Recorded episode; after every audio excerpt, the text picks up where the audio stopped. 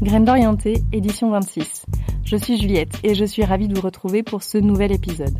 Graines d'orienté, c'est un podcast où on parle de parcours d'orientation singulier et également de notre rapport au travail. Mon invitée du jour est Laetitia Vito. Elle est spécialiste des ressources humaines et également de la question du futur du travail. Et grâce à elle, on va pouvoir aborder ces questions sous deux angles. À la fois celui de la quête individuelle de sens et également au travers de son livre Du labeur à l'ouvrage, au travers de la question plus collective des modes d'organisation du travail, des mots M-A-U-X qui y sont liés et des solutions que l'on peut y apporter. J'ai trouvé cet épisode absolument passionnant, j'espère qu'il vous plaira et je vous souhaite une excellente écoute.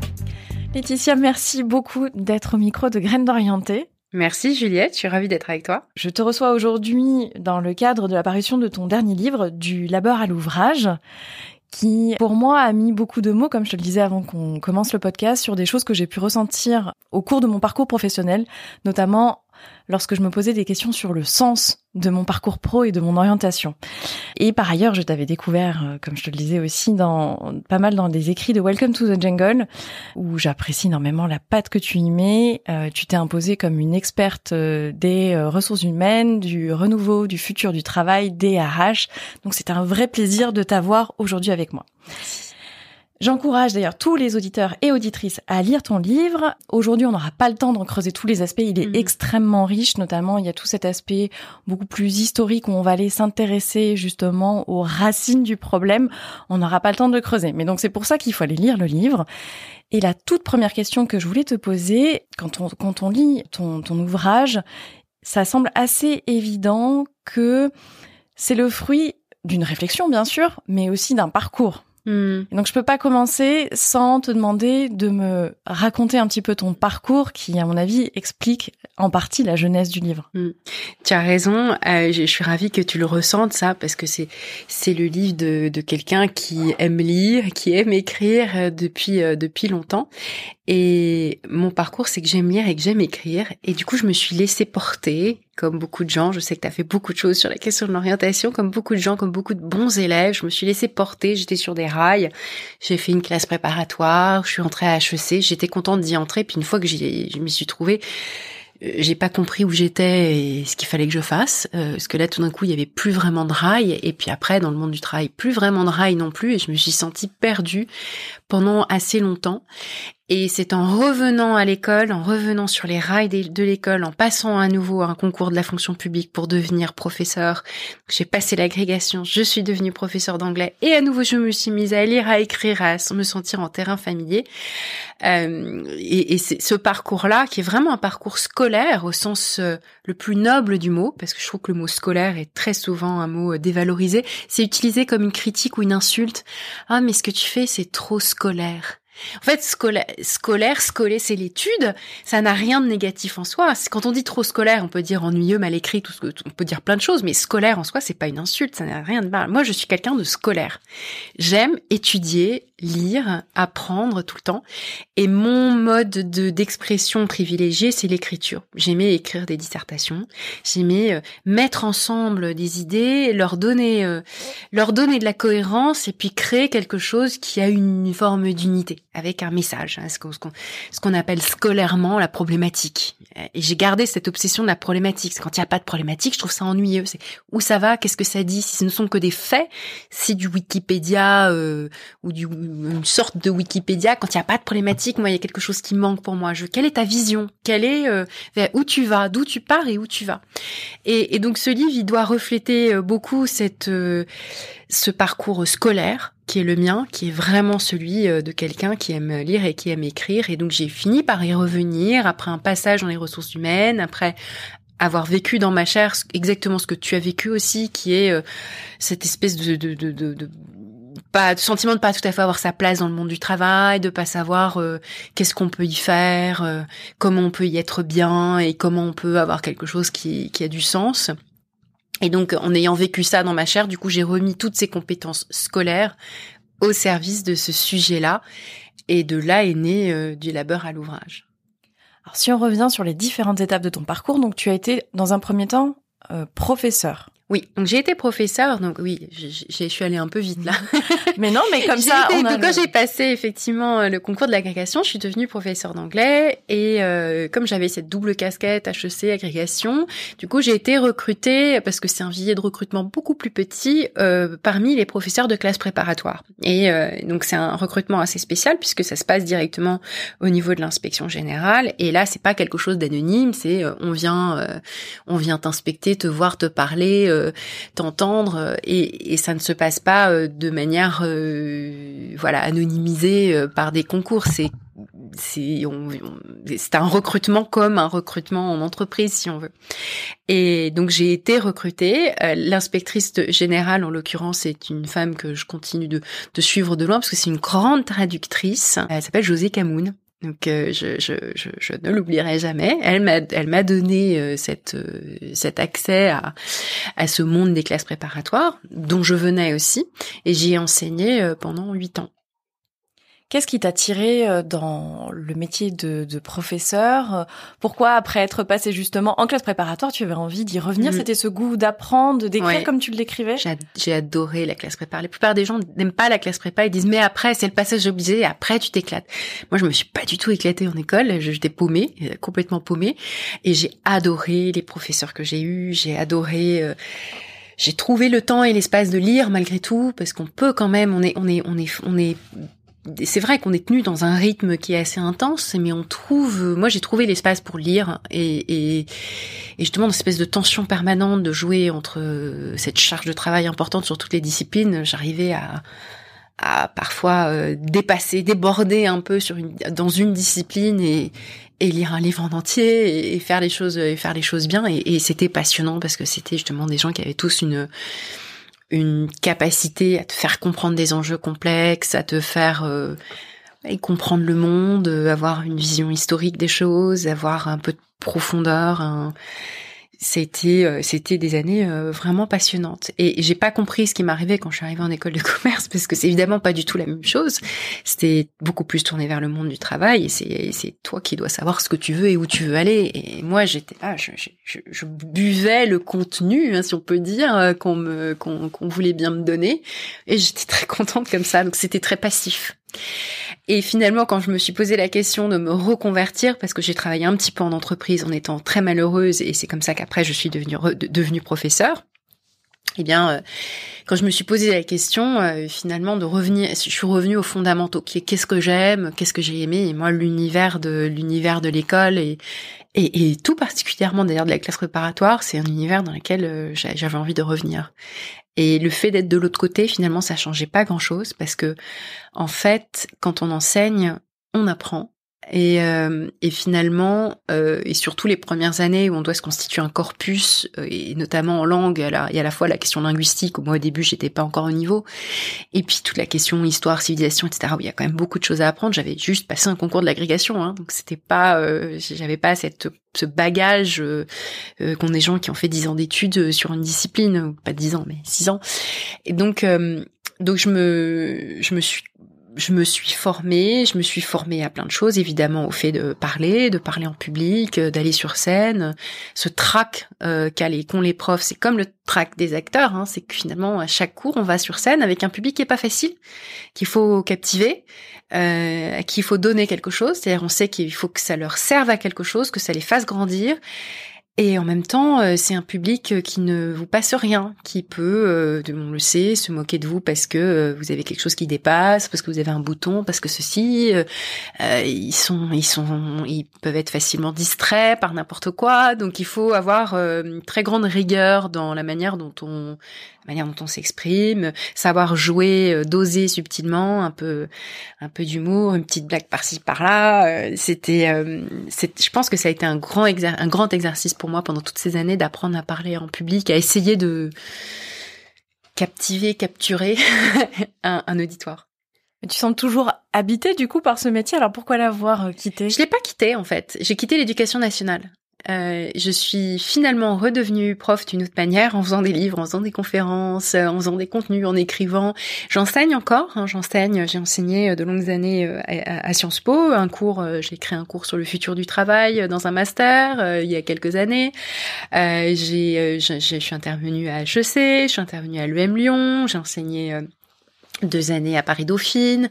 Euh, donc voilà, quasiment tous les ans, je vais avoir euh, une activité euh, vraiment purement d'enseignement, laquelle en général j'aime bien explorer quelque chose de nouveau, et puis avoir toujours cette transmission avec des étudiants, avec des avec des jeunes à qui je vais avoir je me donner cette mission de leur ouvrir des portes, de leur et ouvrir les portes à, tout point de vue. J'aime bien cette idée de de leur donner aussi un, un, peu de mon réseau à chaque fois, c'est-à-dire euh, des, que ce soit des modèles que je leur donne à voir en faisant intervenir des gens, euh, que ce soit euh, des choses que je leur suggère d'aller voir, qui vont les amener dans d'autres réseaux et dans d'autres univers en fonction de ce qu'ils veulent faire.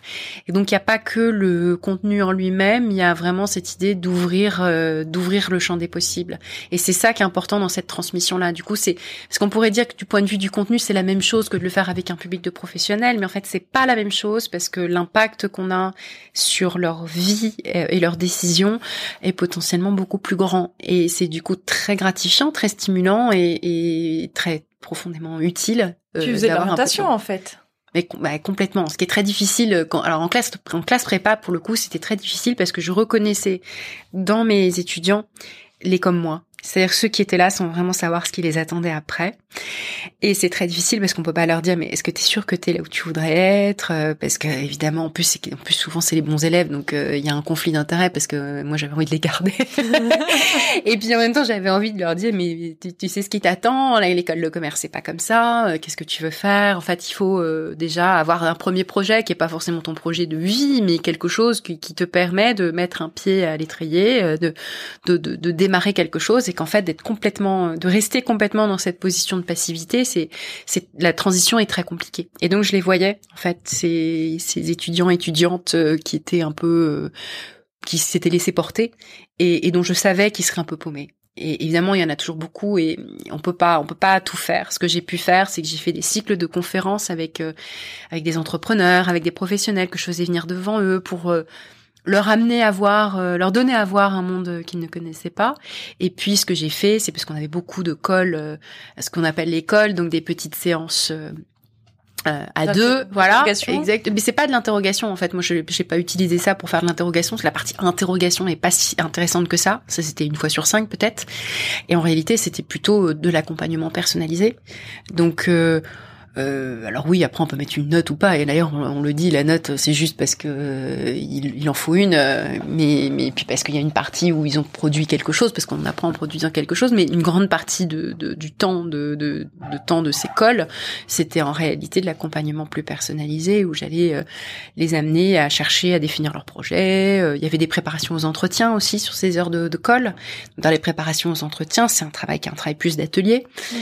Euh, et, et, oui, il y a euh, cette notion de effectivement d'orientation. Alors après, euh, je ne, je ne, j'essayais de les aider à, à produire quelque chose par eux-mêmes, évidemment. Et parfois, j'ai toujours cette tentation de me dire, oh, mais tu es comme moi, tu devrais faire ça. Et c'est évidemment pas ce qu'il faut faire.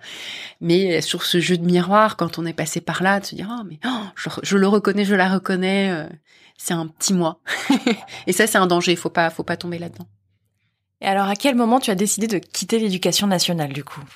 Alors, j'ai en tout, je suis restée presque dix ans, ce qui est quand même une belle euh, tranche de vie. Je pense que j'aurais pas pu rester dix ans dans un métier que j'aime pas, puisque tous les autres postes que j'ai eus, euh, quand j'aimais pas, en général, ça a duré moins de six mois.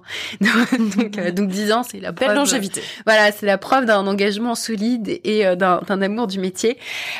simplement, je pense qu'au bout de dix ans, justement, la partie académique, je l'avais déjà passée.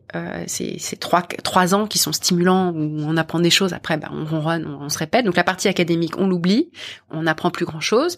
Il reste la partie justement de cette partie d'accompagnement qui reste toujours, euh, on est, on se sent toujours utile et c'est toujours gratifiant et c'est toujours agréable. Et puis après, la partie manquante, c'est qu'il n'y a pas de perspective de carrière ou d'évolution à titre personnel. Euh, il n'existe pas de la notion d'ambition n'existe pas. Euh, tout est très très normé, donc il y a des grades, il faut attendre d'être inspecté, il faut éventuellement demander, solliciter des inspections, euh, c'est beaucoup dans l'attente, et puis tout ça pour en fait changer de grade, c'est-à-dire avoir un salaire un petit peu meilleur. Donc on voit que ça se joue à des et parfois il y a des politiques délibérées de freiner euh, l'augmentation, enfin la progression euh, des, des, des, fonctionnaires pour limiter évidemment la masse, la masse salariale. Euh, je crois que j'ai fait partie de cette génération qu'on a délibérément euh, pas pas fait avancer aussi vite que les générations d'avant. Donc et ça a été aussi ma chance, c'est que du coup j'avais un grade euh, bas donc le grade n'a rien à voir avec le niveau, hein, je précise, c'est pas comme dans les arts martiaux où quand on a une ceinture bleue c'est mieux qu'une ceinture verte et une ceinture marron c'est encore mieux. C'est pas du tout ça, c'est c'est vraiment l'ancienneté euh, dans ce cas-là de plus bête et méchant. Et du coup il y a deux types de progression. Enfin je vais pas aller dans les détails, hein, ça s'appelle le petit choix, le grand choix. C'est un truc hyper compliqué. Euh, c'est un système euh, très qui a jamais été revu et qui très à l'ancienne. Ça fait vraiment, euh, ça fait vraiment ancien monde. Et, et, je suis pas trop rentrée dans ce jeu-là. Et, j'étais presque contente en fait d'avoir un petit salaire parce que du coup je me dis moi j'ai pas grand chose à perdre en fait. Ça a été une possibilité pour moi de sortir.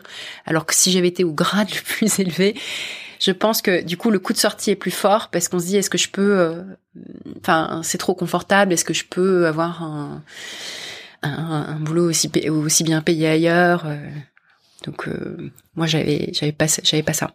Alors comment tu te sens au moment où tu pars de l'éducation nationale et vers quoi tu vas te tourner? J'ai mis plusieurs années à me chercher un petit peu et dans ce cette manière de, de, chercher, j'étais toujours encore euh, un peu paumée, c'est-à-dire je savais pas du tout où je pouvais, où je ni où je voulais ni où je pouvais aller. Et donc j'ai exploré d'abord tout ce qui était fonction publique, donc les concours. Donc je me suis dit non, tout ce qui est administratif, non, j'ai pas franchement envie d'être proviseur ou des choses comme ça. Donc ça non. Euh, concours dans d'autres ministères, donc c'est comme ça que j'ai envisagé. On en parlait tout à l'heure. Euh, le Quai d'Orsay, euh, parce que moi, il y a tout ce côté, euh, j'aime bien tout ce qui est international, les langues et tout. Je parle allemand, donc je pouvais passer euh, je pouvais passer un des concours ou en interne euh, l'allemand euh, avec anglais et allemand, c'est possible.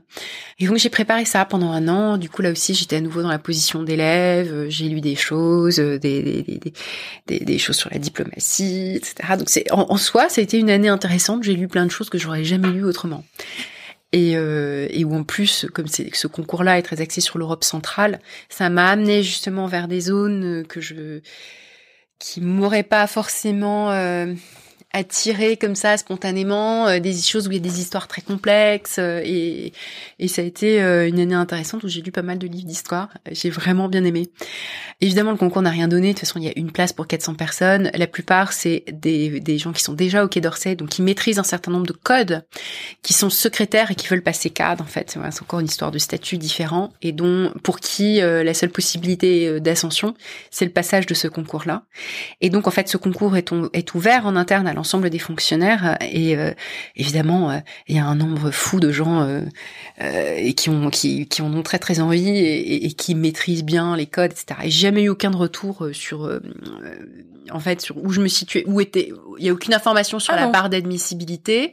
Aucune information aucun il n'existe pas de d'anal il n'existe rien pour euh, ajuster la préparation du concours, savoir où on était et où il faut aller. Et du coup, j'ai senti euh, que j'allais pas continuer. Et la tentation après n'a pas été si grande de continuer parce que je me suis dit que c'est pas forcément un, des postes qui m'auraient convenu et qui m'auraient plu. Où on n'est pas libre d'écrire ce qu'on veut. Hein. On écrit euh, des éléments de langage euh, voilà c'est c'est pas euh, c'est pas forcément très épanouissant. Donc ça a été une chance aussi je l'ai raté euh, et, et, ça a été très bien. Et puis ensuite j'ai commencé c'était les débuts de la construction de l'écosystème des startups à Paris et j'ai commencé à rencontrer des entrepreneurs à m'intéresser à l'histoire du numérique à commencer à rencontrer des gens. J'ai fait la formation de The Family qui s'appelle Coup d'état la toute première année c'était en 2014 2014 ou 2013, je sais plus, 2014 je crois.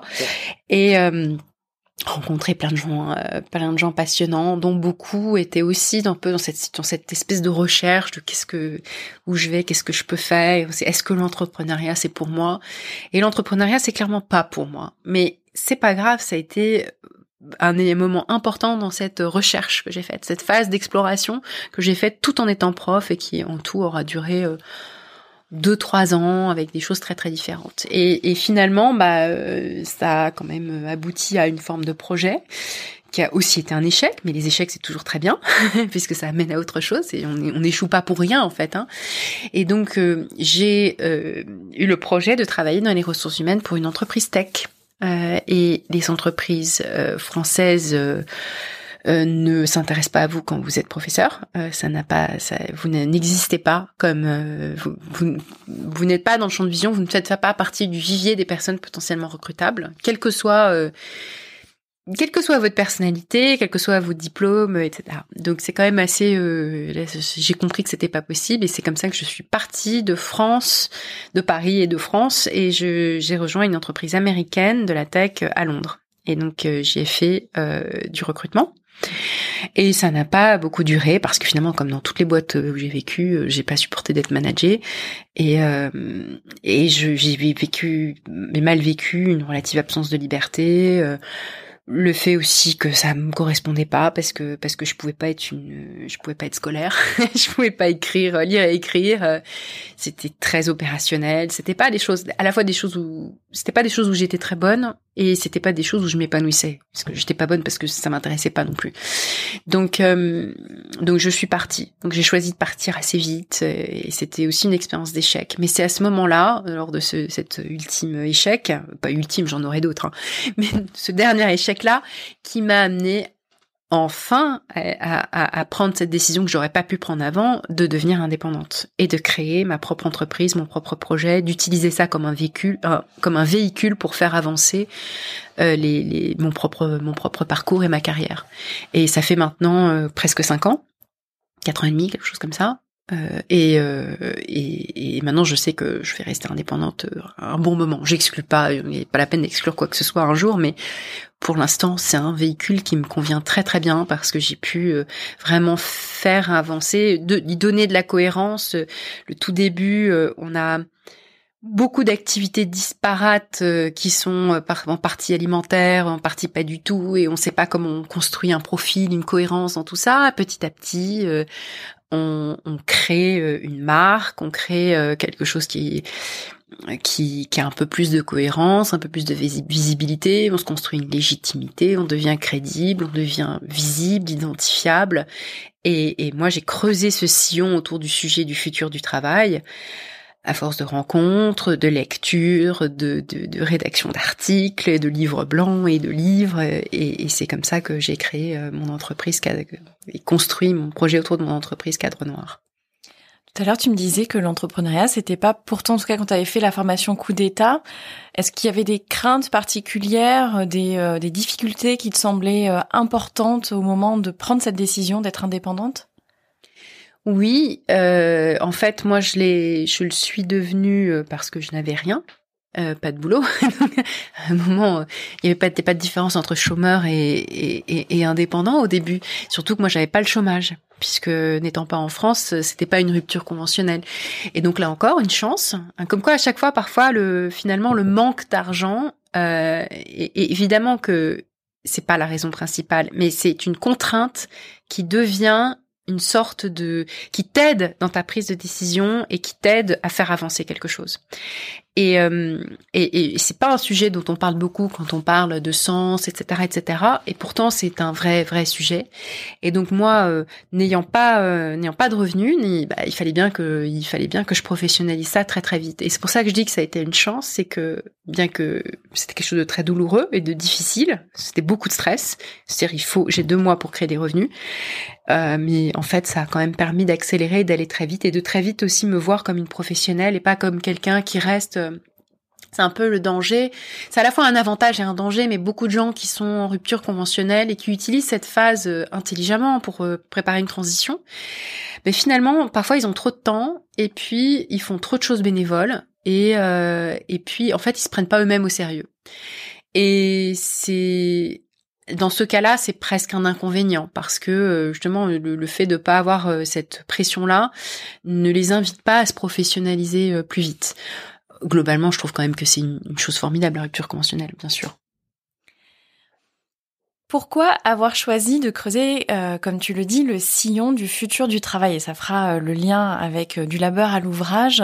Alors d'abord, je l'ai vécu dans ma chair, tout ce que tout ce que je te disais, le fait d'être paumé, de sentir qu'il y a une transition, le fait d'être passé de salarié à fonctionnaire, à fonctionnaire dans une entreprise américaine, à chômeuse slash indépendante, à indépendante chef d'entreprise. Maintenant, j'aime bien même le terme de chef d'entreprise, ça montre déjà qu'on est quelque chose, qu'on est assis sur quelque chose qui est plus solide. Mais tout ça, c'est toute cette toutes ces transitions personnelles et puis tous ces moments de, de, de, de, douleur, euh, de quête, de recherche, de relative insatisfaction, tout ça faisait que j'ai senti que ce sujet-là était, euh, était un sujet euh, qui, qui me touchait de près. Et puis au niveau plus intellectuel, et, et, et là on rejoint le côté scolaire, le sujet du travail est un sujet qui rejoint énormément de, qui est au croisement de toutes les disciplines, euh, qu'il s'agisse de, de, de, la politique, de, de la sociologie, de l'économie, qu'il s'agisse de la psychologie, enfin en fait, on voit que c'est un sujet d'une richesse infinie et que si on y met un tout petit peu de profondeur historique, donc l'histoire dedans, euh, bah, tout de suite on peut arriver à quelque chose de très intéressant. En fait, c'est un sujet dans lequel il y a tout. Il y a absolument tout euh, et, on peut le prendre euh, sous beaucoup d'angles. Et moi, j'ai exploré beaucoup d'angles. Au début, quand j'ai commencé à écrire sur le futur du travail, j'ai vraiment exploré plus ce sujet individuel de la quête euh, parce que j'ai écrit pour Switch Collective et donc avec euh, avec Clara Deletraz et Béatrice Moulin qui avait fondé euh, qui avait fondé Switch Collective il y a maintenant quatre ans. J'ai du mal avec les, les dates, je sais plus si c'est ouais, je, crois à peu près. Euh, et ben à ce moment-là, euh, j'avais commencé à écrire pour le blog de Switch Collective et donc le le, le sujet c'était beaucoup un sujet plus individuel que, que collectif et sociétal. Mais dans Switch Collective, il y a collectif donc il y avait un peu ce ce mouvement de de balancier entre les deux sujets et puis moi je sentais que j'avais envie aussi euh, d'aller vers des sujets qui me plaisaient, euh, les sujets de prof euh, sur les grandes tendances, les grandes transformations, l'histoire, l'histoire du travail, l'histoire du syndicalisme, l'histoire du salarié. En fait, il y a, évidemment tellement, tellement de matière. On peut vite, on peut vite se plonger dedans quand on est, quand on est une personne scolaire qui aime lire. De quoi la quête de sens, l'ennui au travail, euh, le burn-out sont-ils les symptômes? Ils sont les symptômes d'une transition que nous vivons qui n'est pas qu'un buzzword, qui est une réalité, qui est que nous avons hérité d'un modèle, d'un contrat euh, qui est en train de se déliter. Or, on a énormément mal à s'en défaire. Et ce contrat, c'est ce que j'appelle le contrat fordiste ou le contrat de labeur dans mon livre, qui est basé sur un échange entre le travailleur et l'entreprise, qui est le et l'organisation, qui est le suivant en échange de la division du travail, donc d'un travail morcelé et aliénant, et de la subordination, l'obéissance à un supérieur. Vous aurez un agrégat d'avantages multiples assez irrésistibles que sont la stabilité, de l'emploi, le salaire qui tombe en fin de mois, la progression salariale euh, grâce à des syndicats puissants, donc la promesse d'enrichissement, puis un bon partage de la, de la valeur, en fait un bon salaire aussi, hein, pas, pas juste un salaire, un bon salaire. Vous allez aussi avoir des nouvelles institutions qui se mettent en place petit à petit, des congés payés, euh, la protection sociale, l'assurance maladie, les congés divers comme maternité, paternité, etc. Les euh, l'accès au logement euh, via euh, le, crédit bancaire qui est rendu possible avec cette promesse de solvabilité. donc le logement va avec aussi. Et la retraite, les revenus différés, etc. Après, on a même des questions identitaires, identité qui est identité qui est sociale, l'idée d'avoir une place et tout. Et donc tout ça, ça faisait que euh, la division du travail et la subordination étaient acceptables parce que les contreparties étaient fortes. Or, ces contreparties, elles se désagrègent progressivement. Elles n'ont pas toutes disparu, mais elles se désagrègent progressivement depuis presque 40 ans déjà, avec euh, mondialisation, désindustrialisation, déclin des syndicats, financiarisation de l'économie, révolution numérique, enfin. Toutes ces choses font que euh, la plupart de ces contreparties ne sont plus les mêmes. La première déjà, c'est le partage du gâteau. Euh, voilà, le, livre de Piketty est sorti presque en même temps que le mien. Je crois que c'est un signe, n'est-ce pas? Cette idée que effectivement le partage de la valeur euh, a, évolué profondément depuis 50 ans et que la part du gâteau qui est gardée par les travailleurs, elle est beaucoup plus faible qu'avant. Les inégalités se sont creusées très fort. Donc on a pour certains métiers, pour beaucoup de gens, une paupérisation qui peut être qui peut n'être que relative, mais qui est parfois absolue aussi. Euh, et on a euh, beaucoup de gens qui travaillent, qui travaillent dur, etc., mais qui n'ont plus l'accès au logement, par exemple. Alors qu'avant, ça faisait partie du package. Euh, on a des gens qui ont tous les éléments de l'aliénation, mais qui n'ont pas la sécurité de l'emploi. Donc on voit qu'il y a beaucoup de en fait, la partie subordination et division du travail, elle est restée là à peu près dans toutes les organisations qui ont hérité de l'organisation scientifique du travail. Elle pas trop bougé en fait, même si elle se donne des airs différents, elle a un autre look, mais elle est là. Or les contreparties, elles sont plus tout à fait les mêmes. Et du coup, euh, faute de contreparties euh, suffisantes, il y a un questionnement beaucoup plus fort autour de cet héritage de l'organisation scientifique du travail. Pourquoi vais-je accepter l'aliénation si je n'ai pas les contreparties? Et donc c'est pas parce que nos ancêtres, nos parents euh, ou nos grands-parents en l'occurrence euh, s'éclataient dans un travail à la chaîne, pas du tout. Euh, ils se posaient pas la question comme ça. C'est juste que les contreparties étaient, étaient importantes. Et donc c'est comme ça que j'interprète le, le, phénomène du rejet des bullshit jobs, le concept même, euh, le, la notion de quête de sens. Euh. En fait, il y a aussi euh, la perte de quelque chose qui était collectif. Parce que le contrat de labeur, bien que basé sur deux choses pas, pas, très cool, que sont la division du travail et la subordination, il reposait sur des institutions qui sont devenues des institutions collectives donc euh, le syndicat, euh, le, pouvoir politique qui a derrière, donc le poids politique, euh, et, et c'est le, le, politique qui faisait une partie de, de qui, qui, qui, a fait un édifice qui a permis une redistribution, une bonne redistribution des, des richesses.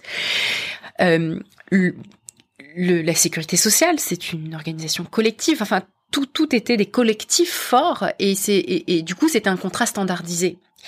Et maintenant que ça vole en éclats, eh bien on a une quête qui est une quête très individuelle, mais où tout le monde se sent mal parce qu'on est tout seul.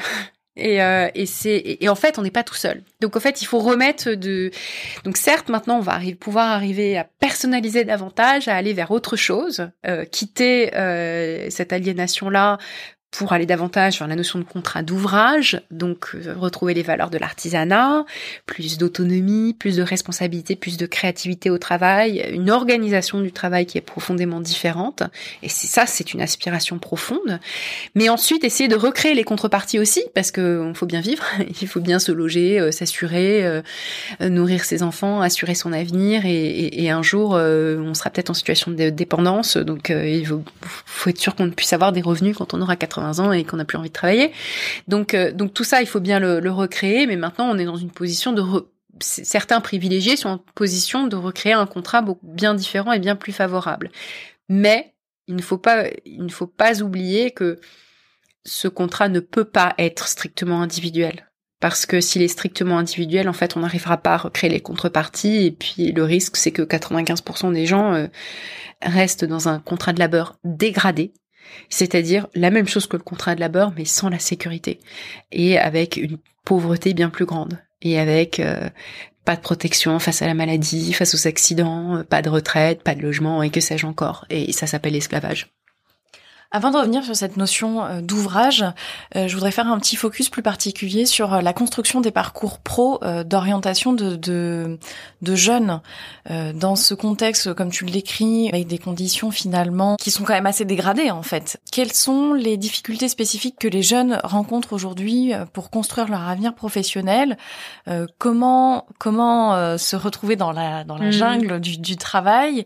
Et est-ce que il y a une voie possible là dedans mm. euh, parce que c'est vrai qu'on se, on se résigne presque un petit peu en se disant bon ben on va devoir accepter euh, des jobs de plus en plus euh, précaires, des contrats de plus en plus courts et d'ailleurs certains jeunes même l'ont complètement intégré mm. et ça devient même plus enfin le sacro-saint CDI n'est même plus la, la, norme. Quelle quelle place pour les jeunes aujourd'hui dans ce monde pro? Alors dans ce monde où on sait ce qu'on ne veut pas puisque même s'ils ne le disent pas comme ça, ce qu'ils ne veulent pas en fait c'est l'organisation scientifique du travail. Ce qu'ils ne veulent pas c'est de la même le même type de subordination qu'ont vécu leurs parents et leurs grands-parents. Encore une fois, faute des contreparties, même s'ils ne le formalisent pas. Et ils savent ce qu'ils ne veulent pas. Euh, beaucoup le sentent, même s'ils n'ont pas mis des mots dessus. Si j'ai pas envie de ce travail-là, et ils n'ont pas mis des mots dessus dans le fait de dire aussi que c'est parce qu'il n'y a pas de contrepartie qu'ils n'en veulent pas, parce que c'est déjà tellement intégré qu'en fait ils n'ont même plus besoin de, se le dire, de se le dire à eux-mêmes comme ça. Mais ils ne savent pas exactement ce qui est possible et ce qu'ils peuvent faire. Certains, euh, les, les, les, plus avancés dans cette quête, euh, le, le, le, savent et l'ont interprété et ont mis des mots dessus. Ils se disent euh, bon sang, mais c'est bien sûr, il faut que je sois indépendant, indépendante. Je vais devenir freelance, je vais exercer tel métier dans telles conditions, je vais réussir à rassembler tous les éléments de l'agrégat de, des salariés par moi-même, librement et mieux, et je n'aurai ni division du travail ni subordination. Et ça, dans les dans les dans les freelances d'aujourd'hui, il y en a il y en a qui l'ont compris, qui le savent, qui l'ont qui l'ont dit. Euh, je n'ai pas envie d'être salarié. Il y en a beaucoup qui n'ont pas envie de retourner au salariat ou qui savent que s'ils y retournent, c'est un, petit moment, le temps de signer un bail, par exemple, euh, et, et, et, après ils redeviendront, euh, ils redeviendront indépendants. Euh, dans l'informatique, euh, et parce que l'informatique, il y a, y a un marché qui est souvent en tension, qui a quand même pas mal de demandes, et, et ça met les, les, les, travailleurs en situation de pouvoir plus facilement imposer leurs conditions. Euh, et là, il y en a beaucoup qui se réclament délibérément des valeurs de l'artisanat. C'est toute la notion de, d'artisanat du logiciel, software craftsmanship, qui est très présente dans la culture de tous ceux qui ont créé, euh, qui ont créé euh, l'open source, de tous ceux qui euh, je sais pas, qui collaborent sur GitHub, euh, etc. Donc là, c'est vraiment quelque chose qui est très formalisé. Mais ça, c'est une minorité. Euh, de même que ceux qui décident qu'ils veulent travailler de les mains, de, leurs mains et devenir néo-artisans, c'est une minorité aussi. La plupart sont entre les deux. Ils savent ce qu'ils ne veulent pas. Ils voient ce que d'autres font, mais ils se disent mais moi, je, je où est-ce que où est-ce que je m'inscris dans tout ça? Parce que c'est difficile de, du jour au lendemain de se dire euh, je me lance euh, en indépendant quand on a fait du marketing ou quand on a fait euh, justement des ressources humaines ou quelque chose comme ça. C'est, c'est pas il y a des choses qui sont plus difficiles à comment dire à, packager euh, en, en, mission freelance euh, ou, ou, à vendre sur une plateforme. C'est c'est pas si facile que ça. Et donc là, euh, ils, testent, ils testent et certains effectivement testent pendant leur période d'essai des, des des des postes. Ils se disent est-ce que c'est, dans cette boîte là la culture est différente? Est-ce que je vais est-ce que je vais y être bien? Euh, et, et ils se disent parfois à juste titre que dans les startups euh, c'est parfois plus facile que dans les très grands groupes où on a beaucoup de silos, où on a beaucoup de hiérarchie, euh, où on a beaucoup de, de, processus longs et de validation longue. Et parfois, ils ont tort. Euh, parfois ils ont tort parce que. Est-ce que les startups c'est vraiment le nouvel Eldorado Voilà, parce qu'en fait les startups euh, sont des entreprises comme les autres mais plus jeunes et plus petites. et puis parfois quand elles grandissent, elles font la même chose que les grandes et elles ont le même problème, euh, un problème assez universel. Quand on passe de 50 ou de 30 à à 200 employés, on a les mêmes problèmes parce qu'il faut il faut créer il faut créer des, des, processus, il faut que les choses il faut que la, il faut que la, la boutique tourne quoi et du coup on est obligé de mettre en place des des, des, processus. Euh, on n'est plus dans le 0 à 1, on est dans le 1 à N et, et c'est, c'est plus la même chose et ça fonctionne plus pareil. Et puis dans ces entreprises, il y a des humains et, du coup ces humains-là, ils ont leurs défauts aussi. Il y a des jeux politiques, euh, il y a des jeux d'alliance. On se rend compte que finalement non, c'est pas un groupe d'artisans qui se mettent à travailler ensemble. Et donc c'est très variable d'une entreprise à une autre. Et des entreprises dans lesquelles oui, on va se sentir bien et pouvoir s'épanouir et, et d'autres pas tant que ça.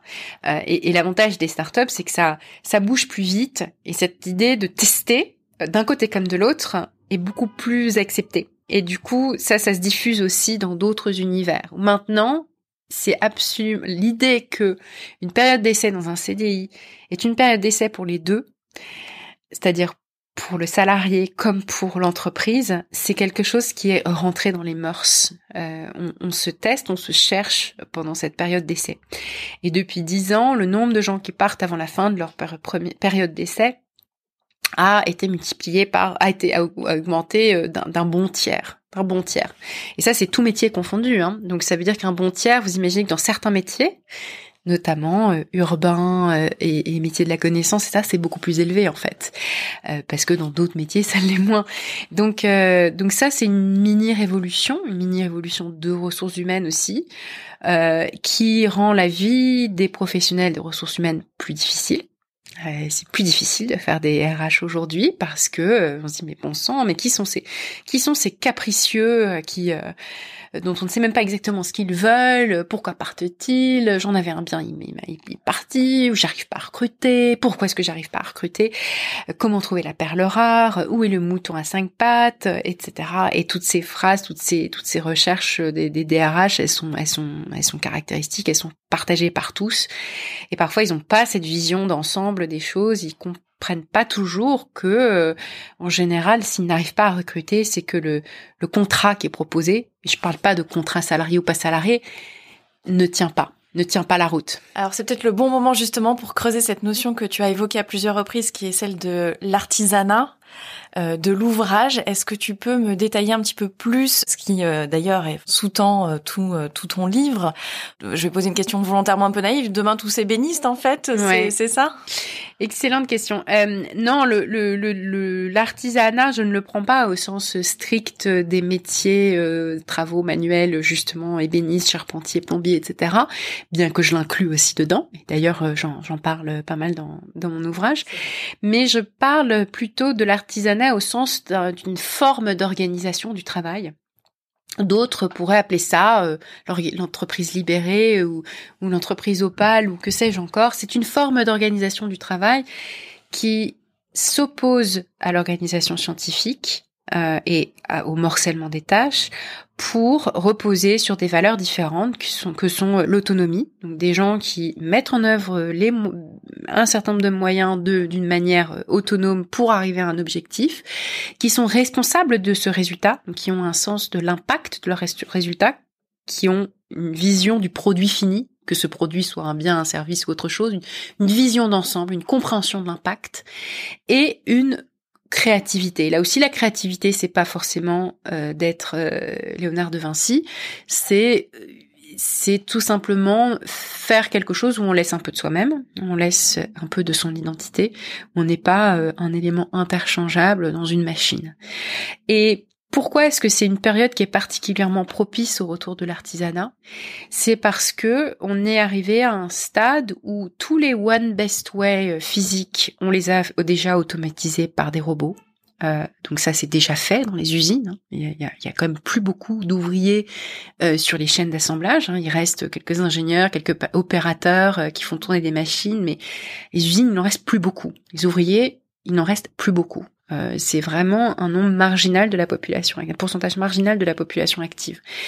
Et euh, et on, est en train de, de, commencer à faire la même chose dans les métiers euh, non manuels, non non physiques, où les tâches qui peuvent être modélisées sous forme de one best way sont les tâches qui sont pré-automatisées, qui sont par définition qui peuvent être programmées et qu'un logiciel pourra faire. Donc, euh, et donc, il s'agisse de n'importe quelle tâche qu'on peut catégoriser comme une tâche intellectuelle. Si c'est une tâche euh, qui a, pour laquelle il existe un one best way, c'est que par définition, c'est quelque chose qui peut être programmé. On est en plus à une période où il y a un nouveau paradigme économique euh, qui s'installe, qui est celui du numérique, où la grande échelle, voire la très grande échelle, ne nécessite plus la standardisation parce que euh, le, un modèle de start-up vise à euh, servir euh, un nombre de clients immense, potentiellement 2 milliards comme Facebook ou plus encore comme Google, avec la plus haute qualité possible, sans compromission sur la qualité. Et avant, dans l'ère à l'ère industrielle, il y avait un compromis sur la qualité. C'est qu'on standardise, la qualité est relativement plus médiocre, euh, on personnalise pas, euh, mais c'est fiable et du coup on peut servir un marché, un grand marché si on peut standardiser, on peut passer à l'échelle et on peut servir un marché important et du coup produire en grande série, production de masse, consommation de masse, production de masse. Et aujourd'hui, euh, aujourd'hui, euh, non seulement on a des imprimantes 3D euh, qui nous permettent euh, de, de, de concevoir des prototypes hyper vite, mais en plus on a cette idée qu'avec les algorithmes, on peut avoir une interface hyper personnalisée pour chacun, qu'on peut avoir le plus haut niveau de qualité de service avec un niveau de personnalisation totale. Donc ce qui était impossible à l'âge industriel et ce qui rejoint davantage la notion d'artisanat avec euh, l'hyper-personnalisation. enfin, dernier, point sur ce, cet âge de l'artisanat, euh, les métiers de demain sont des métiers de relations humaines, euh, des métiers euh, notamment de services et de services de proximité, dans lesquels finalement la valeur se trouve précisément dans les échanges et le caractère unique et singulier du lien qui se noue, qui se tisse entre entre deux personnes. Et, et ça aussi, si c'est pas l'artisanat, je ne sais pas ce que c'est. Est-ce que ce contrat-là, il est facile aujourd'hui à traduire pour une, une, grande entreprise classique, française, qui n'est pas du tout sur un modèle opale, en termes de pratique managériale. Est-ce que toi, tu constates des évolutions en France, en tout cas? Alors, ce qui est sûr, c'est que on est un, un moment où tout le monde est très réceptif sur ces sujets. Et beaucoup de grandes organisations sentent bien qu'il y a quelque chose qui va pas et donc entament énormément de réflexions. C'est pour ça que ce, ce buzzword futur du travail a, a maintenant est omniprésent. Et Parfois pour légitimer des choses qui sont pas vraiment oui, du futur du travail. Avec tout et n'importe quoi dedans, mais le, le, mot, le concept, le fait que ça soit si hmm. présent nous montre bien qu'effectivement on touche du doigt euh, le, le, le, fait qu'on est dans, qu'on soit dans une phase de, de transition profonde. Et beaucoup de, donc on parlait des professionnels de ressources humaines tout à l'heure, mais euh, des managers, euh, managers en tout genre et les directeurs et directrices de l'innovation dans toutes les grandes entreprises sont obsédés par ça, obsédés par par le sujet de la transformation, derrière lequel on met tout et n'importe quoi aussi, euh, mais ils, sentent bien qu'il y a un sujet, qu'il faut faire des choses, et donc dedans beaucoup de choses sont testées. Euh, les, les, les, alors après il y a des modes selon les années, c'est différents concepts qui sont adoptés, qui sont testés. Après, en France, on a une culture pyramidale très forte, on a une culture de l'adéquationnisme très forte que je voilà, regrette, je, je m'en lamente. en croisade euh, quotidiennement euh, contre la culture de l'adéquationnisme à la française. Et en même temps, contrairement à l'Allemagne qui est également très adéquationniste, en Allemagne, il y a une culture de la mobilité interne très forte et notamment des ascensions euh, parallèles, c'est-à-dire euh, si tu n'as pas fait des grandes études, tu as cette tradition allemande de, de tu vois, des PDG euh, qui étaient ouvriers à l'origine, au début de leur carrière, tu vois, tu as cette mobilité interne très forte, mmh. ces gens qui, à qui on donne des nouvelles opportunités à 30 ans, à 35 ans, à 40 ans, alors qu'en France on a ce on a cette espèce de vision euh, terrible euh, à, l'ancienne qui est en train de changer, mais terrible de euh, ah bah t'as tel diplôme, voilà ta vie. et, et, puis c'est fait. Donc si tu as loupé X et que c'était l'ambition de ta vie, tant pis pour toi. Toute ta vie, tu vivras avec l'idée que tu as raté X et ça va te définir. Et ça va te définir pour toujours.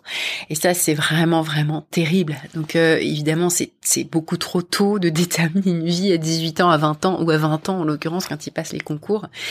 Euh, donc on reste sur ce modèle-là, et un modèle qui en plus est très pyramidal, euh, avec euh, des hiérarchies. On, a, on a beaucoup de couches, on a plus de couches qu'ailleurs, clairement. donc ça fait beaucoup de problèmes, avec en même temps après des, des silos importants des, vieilles organisations qui étaient des empires industriels. C'est-à-dire que nous, on était, la France, on était très fort à l'âge industriel. Donc on a cet héritage-là, et c'est plus difficile de s'en défaire parce qu'on était bon.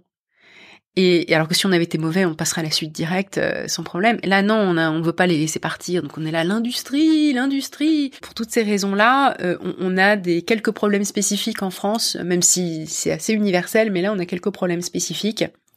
Et les grandes organisations, elles n'ont pas fondamentalement quitté l'organisation scientifique du travail. on est toujours sur, du coup, alors, cet adéquationnisme très fort dès le départ, euh, euh, des boulots très très euh, très normés, des postes très normés, très codifiés, après une hiérarchie quand même assez assez lourde, des beaucoup de couches, et en plus des silos et des silos qui se parlent pas. Et donc quand on a fait telle discipline, on est dans telle discipline. Et donc c'est très difficile de passer à un modèle où il faudrait casser tous ces silos et, et, et transcender cet héritage. Donc les grandes. Il faudrait commencer? Je, je, je, doute beaucoup du fait que des grandes organisations d'aujourd'hui euh, en soient capables. Euh, bah, bah certaines, je, je l'espère, le seront, mais pour l'essentiel des gros paquebots que, qui sont nos, nos fleurons euh, du siècle passé, euh, je ne sais pas si, elles, si ces paquebots survivront. Ils ont, ils ont encore, ils ont encore des moyens, des ressources, mais ce qu'on voit, c'est qu'ils il y a une perte de vitesse très importante. Pour beaucoup, ils sont en train de se faire marginaliser dans les chaînes de valeur. On leur prend des marges. On leur prend des marges au niveau de la relation avec l'utilisateur final. Par exemple, les grands acteurs de l'hôtellerie, on prend leur marge au niveau de la réservation, mais on les attaque aussi avec des modèles différents, type Airbnb. Et pour beaucoup, par exemple, le monde de la banque, il vit finalement d'une situation de rente qui est, un univers extraordinairement réglementé et protégé. Un acteur en place, un acteur en place, et donc là tu te dis c'est bon, je suis tranquille, je suis protégé par le système. Et donc j'ai pas besoin de bien servir le client. Et euh, et euh, quand on est une grande banque, euh, en plus on a le cet avantage de se dire bah de toute façon il y a des coûts à la sortie très forts. C'est pénible de quitter une banque. Il faut reprendre tous les prélèvements, donner un nouveau RIB à tous les gens qui nous prélèvent automatiquement, idem avec tous les gens dont on reçoit de l'argent.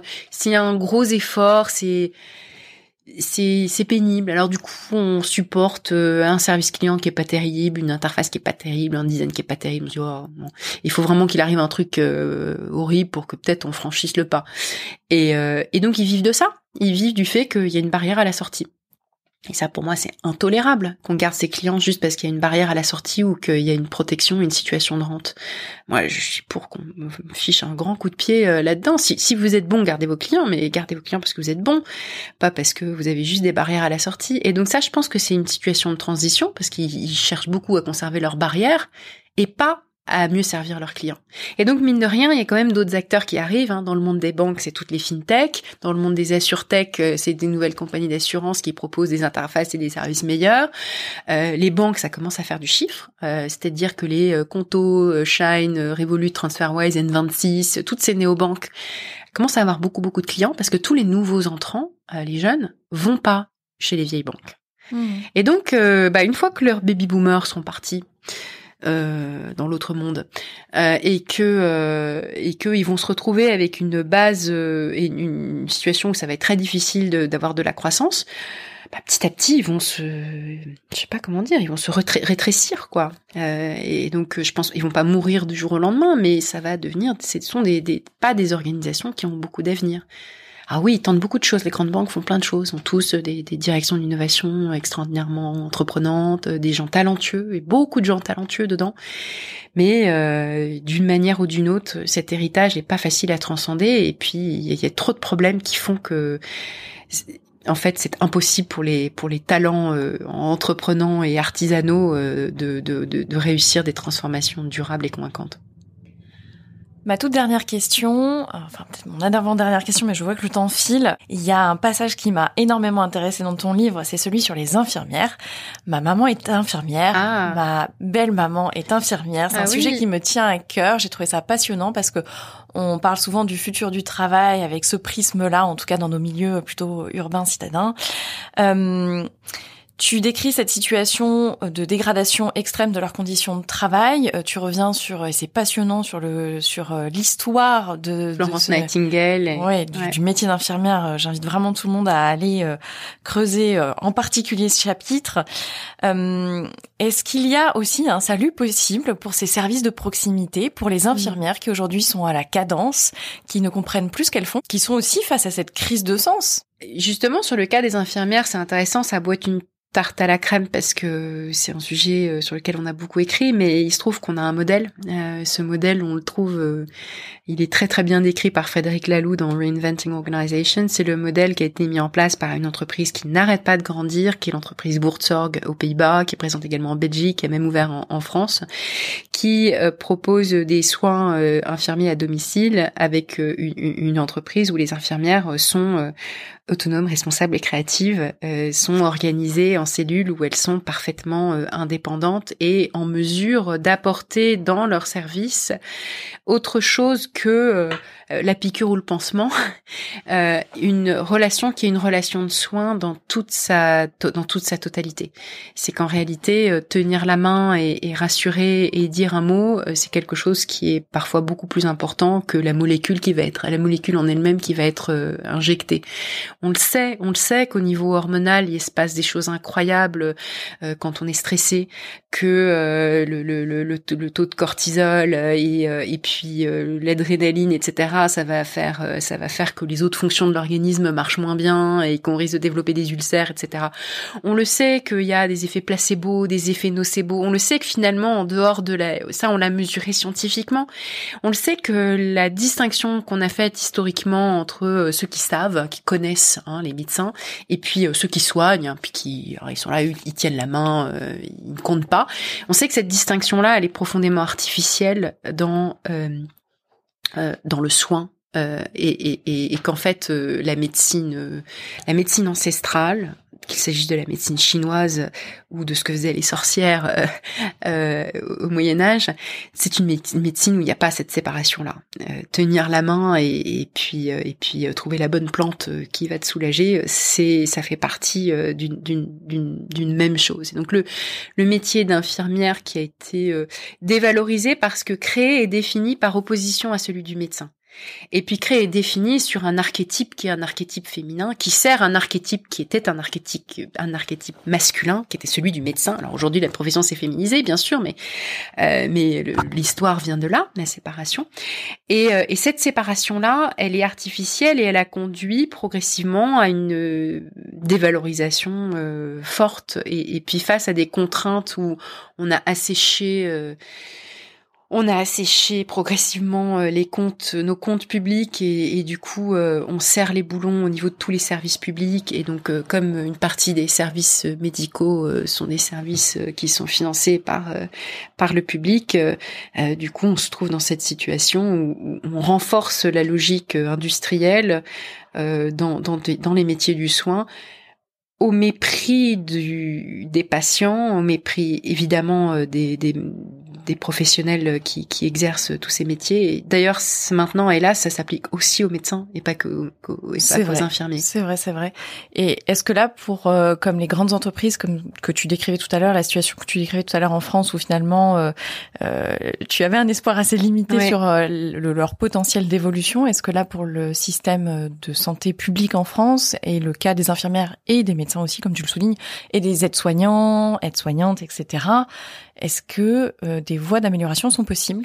Alors c'est un monde qui va être de plus en plus polarisé, en tout cas qui est en train de se polariser, et c'est ça qui est euh, bah, dramatique pour euh, l'essentiel des gens qui n'ont pas beaucoup de moyens, parce que il y a un système extraordinaire, un système alternatif extraordinaire qui se crée pour pour pour les personnes plus aisées, où je pense qu'il est possible d'exercer dans des conditions fabuleuses le métier d'infirmière libérale, d'avoir une bonne clientèle, des bonnes conditions travail, euh, d'exercer son métier dans toute sa richesse, de, l'augmenter avec euh, de se former sur l'acupuncture, se former sur que sais-je encore et d'avoir un métier plus plus riche à tout point de vue.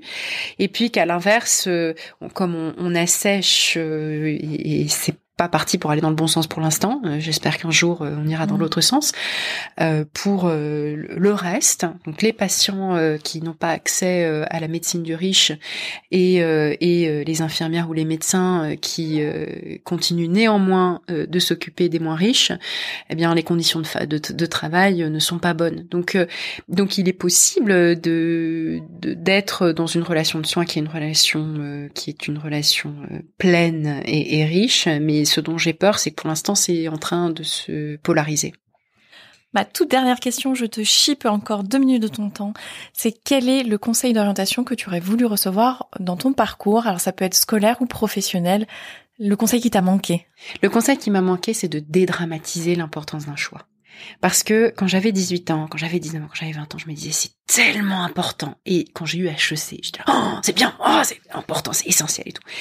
Et en fait, et du coup aussi l'idée que de faire une erreur, euh, c'était euh, dramatique. Euh, se planter, dramatique. Et en fait, euh, c'est pas grave du tout. Je viens de dire tout à l'heure qu'il y avait une, France bien adéquationniste, mais en réalité, il y a tout un monde parallèle qui est en train de, d'exister, où euh, on peut assurer une transition en créant un podcast, où on peut euh, se créer une légitimité en écrivant un truc, et, où en fait l'importance du diplôme est, est, est, n'est plus qu'elle était. Et en tout cas, il existe des alternatives. Et puis, on va avoir plusieurs phases de, de, de, de, vie professionnelle. Et en fait, chaque échec est toujours euh, un, un, extraordinaire moment d'apprentissage, en fait. Et, et, quand on se plante tôt, on a plus de chances de réussir après. Donc se planter, c'est bien, le choix n'est pas dramatique, et on peut faire autre chose après. Et donc, juste cette phrase, c'est pas grave. C'est ce que tu disais à tes élèves? Ouais. J'espère que cet épisode vous a plu. Si c'est le cas, rendez-vous sur Apple Podcast pour y laisser, vous connaissez la chanson, vos étoiles, de préférence 5, un mot doux et surtout n'oubliez pas d'en parler autour de vous, c'est ce qui m'aide à le faire connaître. D'ailleurs, je voulais vous parler des suites de graines d'orienté. Parce que je risque de faire un petit break dans les mois à venir, dans les enregistrements. Pour celles et ceux qui me suivent depuis le début, j'ai commencé en janvier dernier et euh, j'adore cet exercice à la fois parce qu'il m'a permis de rencontrer des personnes vraiment super intéressantes, de creuser la question du travail qui me passionne, à la fois sous cette forme de quête individuelle et plus collective de notre rapport au travail et des nouvelles formes que prend le travail.